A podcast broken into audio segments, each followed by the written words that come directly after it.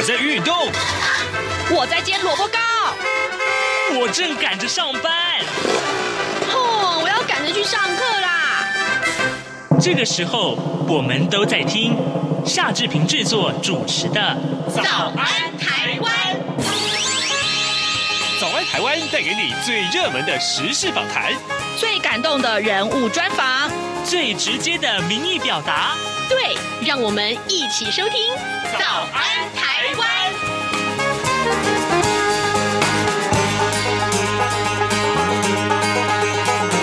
早安台湾，我是夏志平。今天是二零二二年的五月四号，星期三。今天呢，我们要跟前进新闻网的副总编辑郭鸿章来聊时事。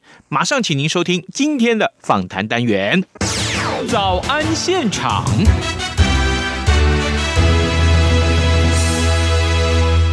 这里是中央广播电台台湾之音，您所收听的节目是《早安台湾》，我是夏志平。各位听众，今天呢，志平要为您连线前进新闻网的副总编辑郭鸿章，我们请鸿章为我们来啊讨论最重要的新闻时事。当然了，过去这一段时间以来，我们看到疫情啊，始终占据的各平面媒体上面的这个很重要的版面啊。所以呢，今天红章也都锁定在这个重点上。红章，早安。早，各位听众早，志平早。是，谢谢洪章再度与我们的连线。洪章，首先我们仍然看看这个呃疫情啊，我我我我先来这样看，最近这个疫情啊，自从啊上礼拜破万了之后啊，就一路飙高啊，其实心里面还是看到这样的数据，还是觉得很担忧。呃，不过呢，呃，我们的呃这个指挥官也好，或是一些相关的流行病学的专家告诉我们，其实这还没有到疫情的高峰啊，预估啊，甚至于陈时中说哈，呃，这个疫情的最高峰。可能是在五月中下旬，也就是说呢，今天才五月初而已啊，其实还有一段路要走。那么，我可不可以先把这个呃，今天我们这个访谈的重点，前面我们先看到台湾的这个防疫政策啊，跟世界上其他国家相比，对台湾的防疫的的这些动作，你可以看到一些什么样的一些呃，不管是成就也好，或者说相关的一些观察。因为一开始台湾所走的这个防疫政策的路径，似乎是跟一些大国不太一样。嗯，那当然，我们先不比较这个国家的规模了，我们就用这个施政的风格来谈好了。嗯，那呃，其实就算就算是美国或者是欧洲也好，因为毕竟一开始的时候，防疫的这个呃措施是比较紧急的。嗯，那再加上各个国家对于包括使用口罩。甚至有一些文化上的这个隔阂哦，甚至有些排斥，认为是一种歧视。比如说，戴上口罩是是因为生病嘛？哦，那很多人认为说，因为你是生病者，我是健康者，嗯，我健康者就不需要戴口罩。但事实上，在应对这种新的病毒的情况是，这个这个准则是过去的流行病是不准的哈。嗯，所以造成一种呃隔阂跟这个冲突，尤其在美国或者说欧洲一些国家。很强调这个人身自由跟个人人权的部分，嗯，呃，他们抗拒戴口罩，所以当时的防疫政策，包括戴口罩跟社交距离都失败，是因为都没有办法阻止，所以只能走向，因为因为疫情数字、感染数字一直在攀高嘛，嗯，所以只能走向封锁，就是所谓的 lockdown。那封锁其实呃有各种不同的封锁方法，那。最极致的，就像中国大陆到现在目前为止所做的，就是所谓的叫做风控。它的风控是层层的封，也就是说，整个城市封锁之外，呃，每个区，呃，大陆叫小区，就台湾叫社区，嗯，甚至到每一个每一栋楼都封。那楼里面甚至也要有里面的类似居委会的这样的呃，或者是楼的楼管的这组的这个人员，他甚至去巡查说不让人出来。嗯哼，也就是说。如果做到这么彻底的话，也许试图想用这样的封锁来阻绝病毒的传染。那当然，每个国家走过的路径，因为前面是大规模封锁，台湾走的倒是相反。台湾走的是一开始就是用呃很大规模的口罩的实名制，然后以及社交距离，配合呃大大众运输系统各种的这个还有这个公众场所的管理，所以造成。软封而不是硬封。那后来虽然在去年的五月的时候曾经呃疫情曾经爆发过，那当然后来也想办法把它这个压制下来。但是基本上走的路径还是跟前面我们刚刚提到的这种大规模的封锁封城是不一样的。即使台湾的封锁也是一个比较软性的，甚至是说还有还有很多人在维持正常的这个社会运作，跟甚至还有到实体去上班都还有，都还蛮多的。那当然，这个每个国家我们先不去评论说他们到底好跟不好。那从结果论来讲好了，台湾的确诊数到现在虽然在往上攀高当中，嗯，但是。呃，庆幸的是，我们现在攀高的是轻症的 Omicron，是，而不是过去的第一第一个病毒株，或者是第二个就是阿尔法或者是 Delta，第三个这个病毒株，他们那么强烈的呃重症，嗯，呃，再加上这个时候我们台湾的这个，包括呃我们说的疫苗的普及率，其实已经很好多了，好很多了啊，是。你有说上个星期呃看到的数据是第一季。是百分之八十四点多，所以现在可能是、嗯、呃超过百分之八十五了。是第二季也差不多百分之八十，第三季是百分之五十八点多。那现在应该到今天为止最新的数字我还没看到，可能也超超过百分之六十了。嗯哼，那再加这三季的这个等于是三道关卡来讲的话，可以降低呃重症或者是中症转重症。那尤其老人家或者是抵抗力比较差的人，呃如果没有办法得到这个疫苗的保护的话，事实上一变成重症就呃救不回来，嗯，然后就会变成很多死亡的数字，但那死亡的数字才是更吓人的。是，所以目前来讲，台湾走的这个叫做呃轻症是求能够管控，那重症才是希望能够清零。也就是说，呃，双管齐下，一个是。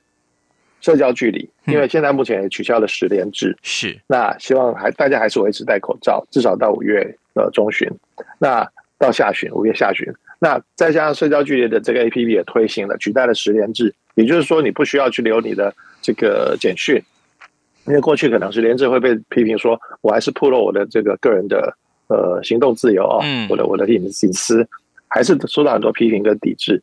那当然这个社交距离 APP 是一个比较。进步的方法，嗯，不过先决条件是你必须要带，都要带着手机了啊。对，那如果说不带手机的人，那可能你自自己还是要配合一些呃其他的方法，嗯，比如说，如果你真的感染又是重症，又需要呃，所谓现在目前我们只做重点的疫调，因为基层的卫生人员其实负担已经太重了，嗯，那如果每一个轻症都做疫调的话，其实是整个瘫痪掉。当然，所以目前来讲只做重点的疫调，也就是说可能是重大的群聚事件，例如说某一个。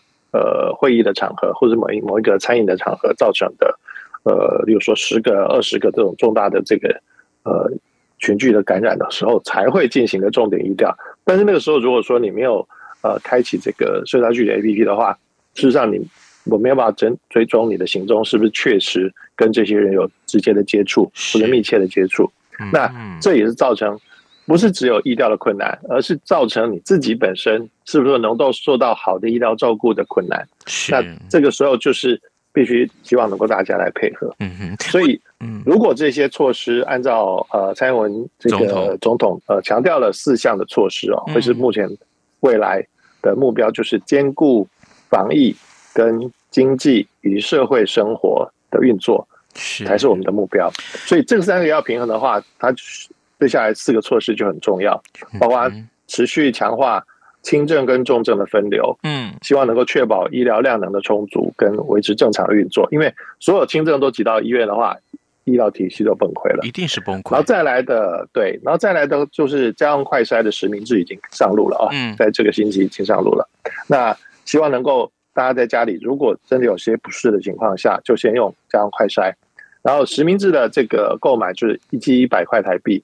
说每一次可以购买五 G，所以基本上如果是一一个三三三口之家，如果不是每个人都每天使用的话，事实上还够用啊。嗯，当然还可以再购买。然后第二个、第三个措施还是重点疫调，像刚刚提过的。第四个措施就是还是刚刚提的，要持续提高疫苗的覆盖率。是，因为如果回顾去看，呃，现在跑得最快的叫丹麦，它已经取消所有的防疫措施了。嗯，在上个星期的时候，为什么？因为它有。呃，所有全部的呃国民已经超过了七成以上染疫，哦，再加上它本身就有四百八十万人接受了疫苗的接种，是。也还有三百六十万人接受第三季的这个加强针，那事实上都都已经超过了这个七八成以上。那事实上变成说，它两种方法都得到了一种免疫力，一种是呃这疫苗的，一种是感染轻症的。那因为主要是 Omicron，所以目前来讲，他们的这个群体免疫可以控制的疫情，再加上呃医疗体系他们还是发挥正常的这个呃就是呃照顾的效效果。嗯，所以。基本上他们的重症导致死亡的案例并不多，所以他们的政府已经走到这一步。但是，就像刚刚您提的，我们这个高峰还没有到哦。也就是说，嗯呃，丹麦政府前面走过的路，我们现在正在走。而且我们也不希望那个爬坡那个斜率太高，一下子冲太高，像像之前的香港一样。嗯，那时候太多了，老人家两三千位就这样走掉了，在在一个星期里面。是，那是非常可怕的一件事情。Okay. 很多人就是重症都还在急诊室外面，就是露天的在等。嗯，那那是一个人人间炼狱的感觉哦。是，我我们事实上是不希望台湾走上这一步的。如果防疫不能够跟生活还有经济活动维持平衡的话，那这个社会。会非常会面临非常重的一个危机。是我必须讲一件事情来呼应洪章的说法，就是说前几天我看新闻的时候，我看到有一有一例，有一天是说那天的这个呃病逝的这个病例是三例，但其中有一例是只打了一剂疫苗，那另外两位病逝的个案呢，是一剂疫苗都还没有打。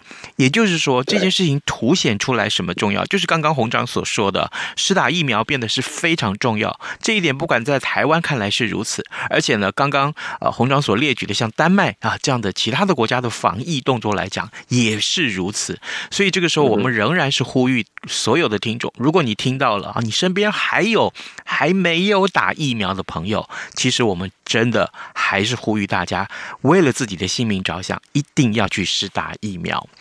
呃，好，呃洪章，接下来我真的是也想请教你，刚刚你所提到这个、呃、快筛实名制啊，这两天。其实从上礼拜这个开始要这可以开放第一轮采购以来，其实我们看到很多人排队啊，那所有的药房啊，啊这个排大排长龙，等个一个小时都不为过，只为了要买到快筛的这个呃药剂。洪章，你怎么去看待这个快筛剂的购买这件事情？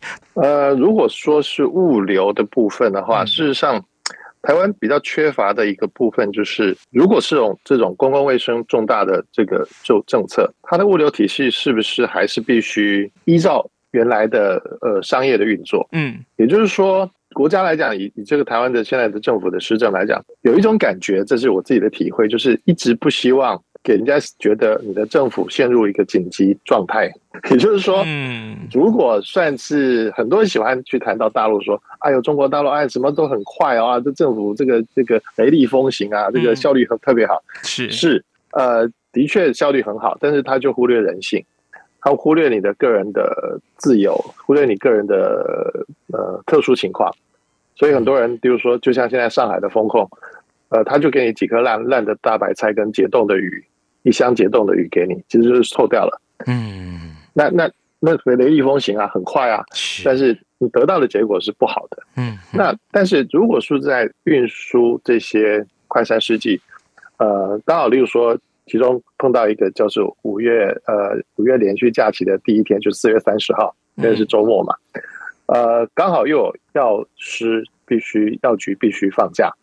所以又少了一半的通路，所以所以基本上也不只只是出在物流的部分，包括比如说药师，他是一个自由职业，对，他是个自由业，他其实不需要靠政府过活的。我们必须说，那如果他在执行这个快筛实名制的政策的时候，在支持这个政策的时候，它是由全国的药师工会来决定的一个政策，嗯，也就是说，它内部有一个政策来配合政府的政策，嗯，但是。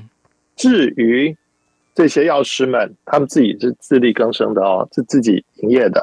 那你要如何确保他能够百分之百的参与呢？嗯，其实这就是一个奖励机制的问题啊。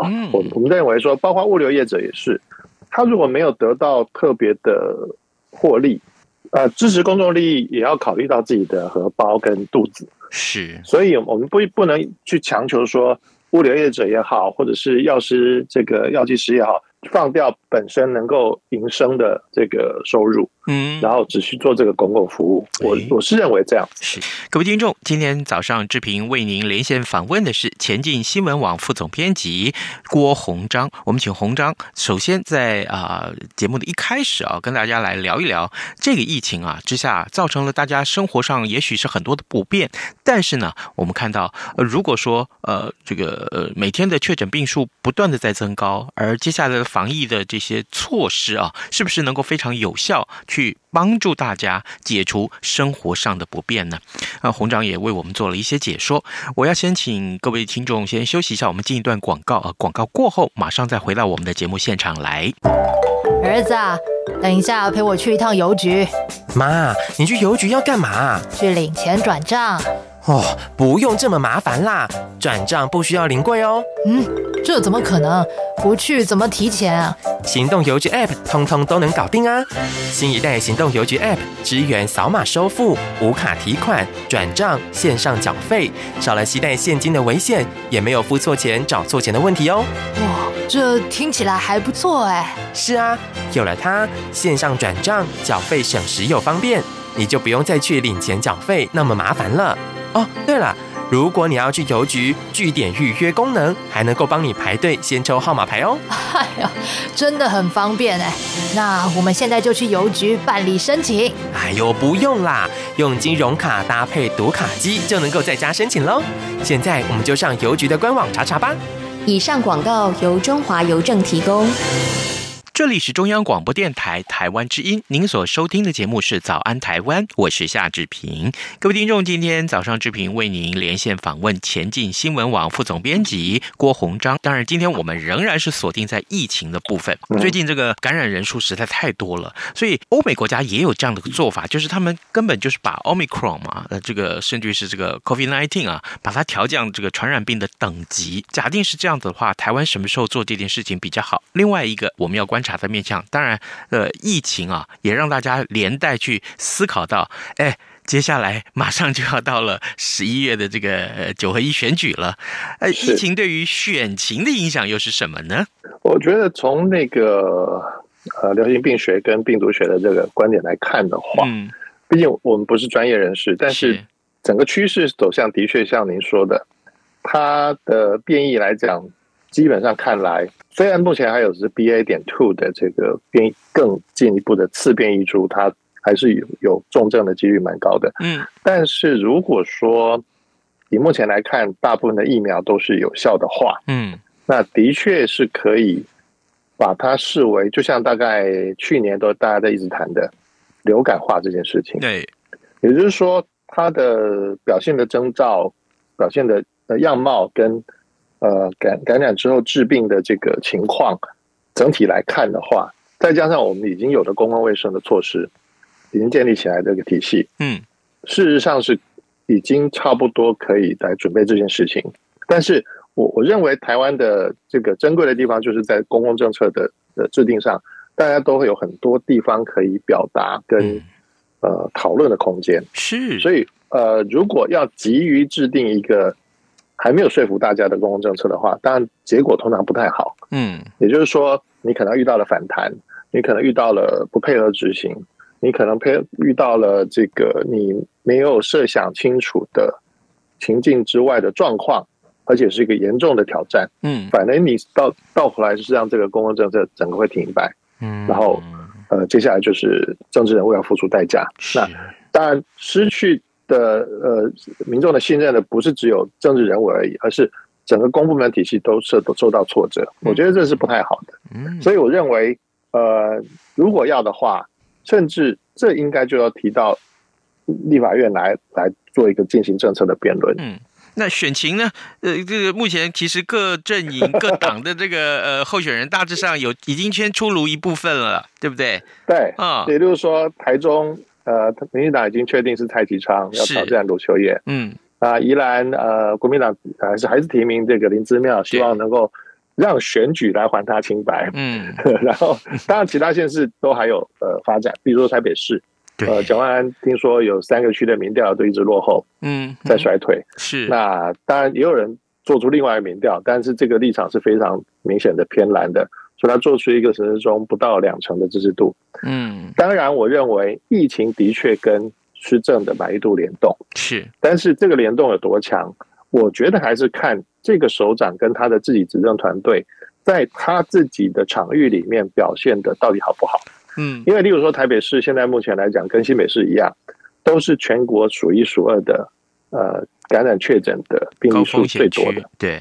比例最高的，数、嗯、字最多，比例也最高。当然有人替他们这个呃，就是就是缓颊说，哎呀，他们人口这么多，嗯，但事实上，如果是比例很高，就不代表人口多是问题。嗯，okay、我觉得还是你的防疫措施有没有落实？因为现在累积的确诊数，其实事实上就是跟之前大概将近两个月前，其实很多人都知道台北市的疫调早就停摆了。嗯。因为很多人都一直隔离完了，十天隔离完了，十加七都隔离完了，都没有收到任何的居隔通知书。哈哈，这这的确有这个案例啊，我们都得到投诉，是去真真断续有这样的人。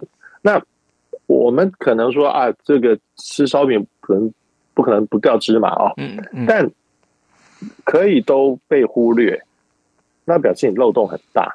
嗯，而且台北市还自己建了一个系统，嗯。就是十连制自己另外建了一个系统，也就是说，很多人进去公众场所，我如果不是刷到中央的条码那个 QR code，就是刷到台北市的台北通。嗯，然后而且他那时候还去要求台北市长还去要求中央的系统放在台北市的必须先下接到他那边台北市的系统里面啊，是 才会转到指挥中心。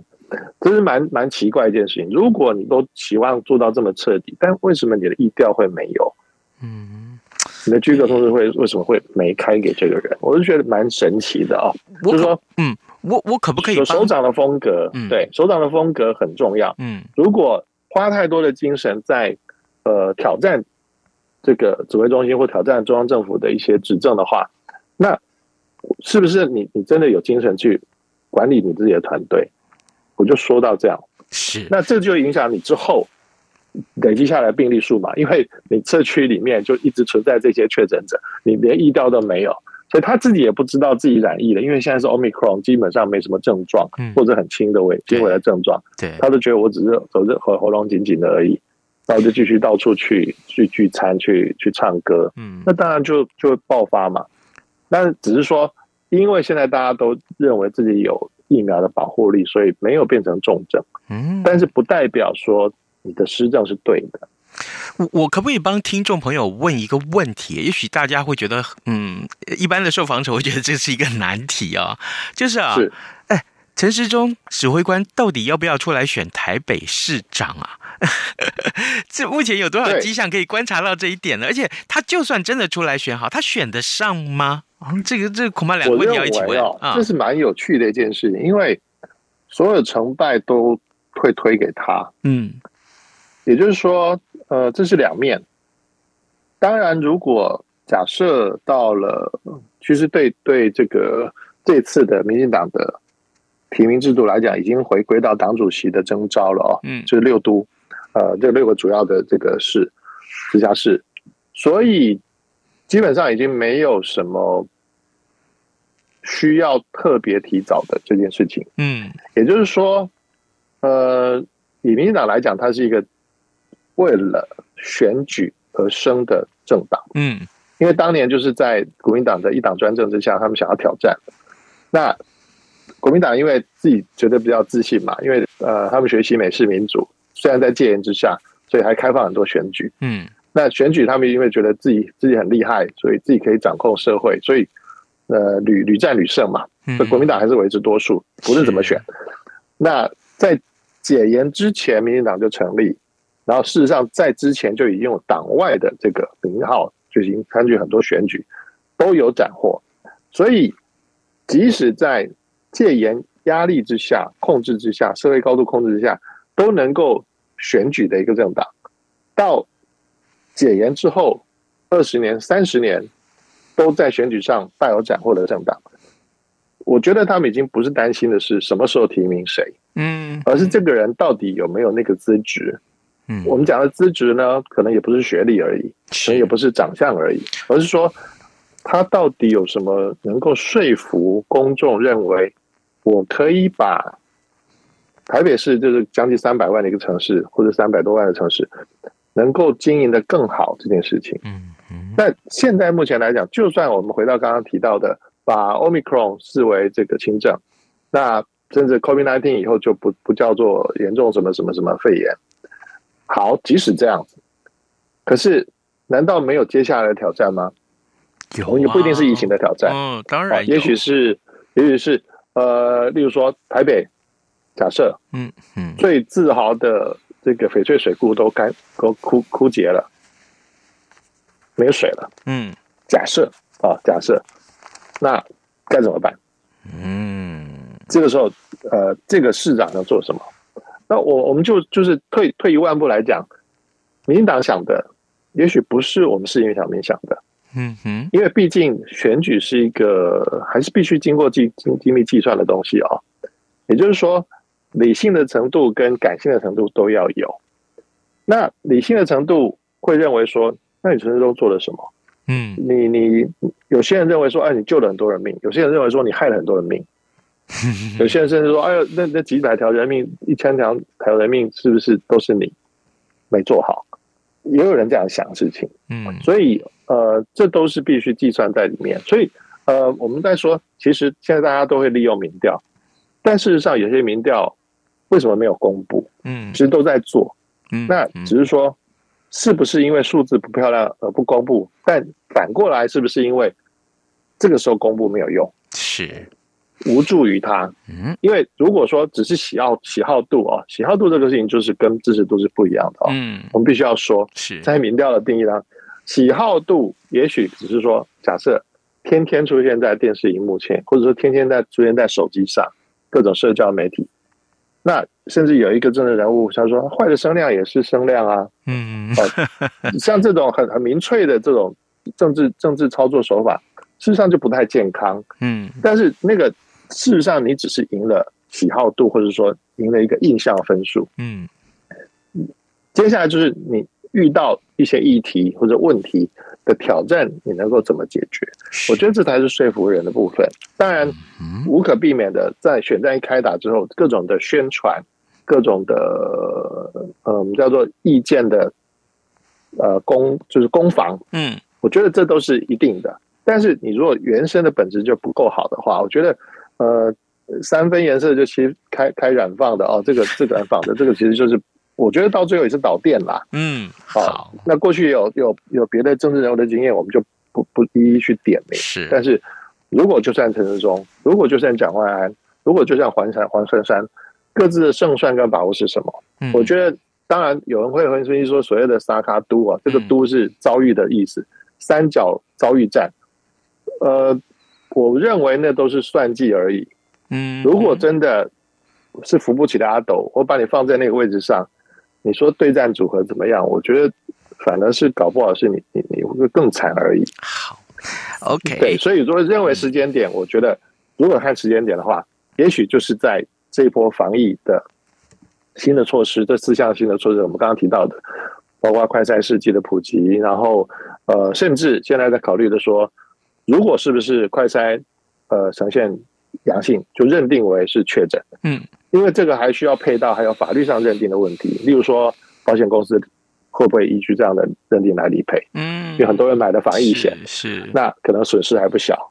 如果我因为因为这样不能够理赔，那这个会算回来，头会算回来是算到中央疫情指挥中心，不会算到市长身上。